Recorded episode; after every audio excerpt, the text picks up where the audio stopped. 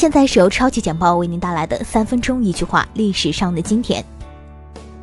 一八二七年的今天，法国天文学家、数学家、物理学家拉普拉斯逝世。他著有《天体力学》《宇宙体系论》等书。拉普拉斯曾任拿破仑的老师，所以和拿破仑有不解之缘。一八三五年的今天，萨缪尔·科尔特发明左轮手枪。据说这是他在乘船时观看舵手操作舵轮而触发的灵感。左轮手枪是带有转轮式弹膛的手枪，其结构紧凑可靠，尺寸小，重量轻。一八九八年的今天，周恩来总理诞生，他是中国人民解放军主要创建人之一，中华人民共和国的开国元勋，是以毛泽东同志为核心的党的第一代中央领导集体的重要成员。一九零五年的今天。日俄战争中，俄罗斯在遭受惨重损失后，从中国东北撤军。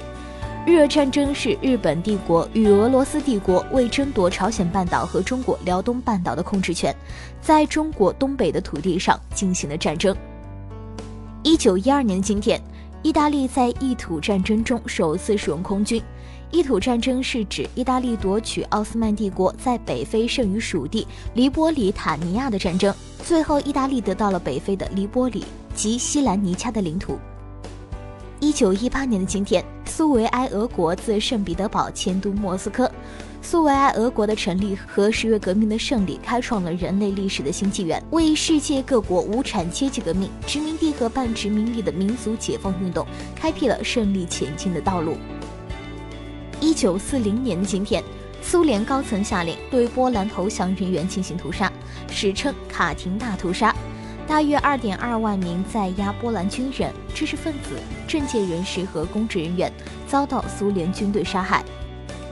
一九五三年的今天，约瑟夫·维萨里奥诺维奇·斯大林去世。他是苏联执政时间最长的最高领导人，对二十世纪苏联和世界的影响深远。他曾领导了苏联工业化、农业集体化。一九五五年的今天，猫王首次登上电视。第十四届全美音乐奖为其颁发了终身成就奖，RCA 唱片也曾为其颁发世纪艺人特别纪念奖。二零一八年，他被追授总统自由勋章。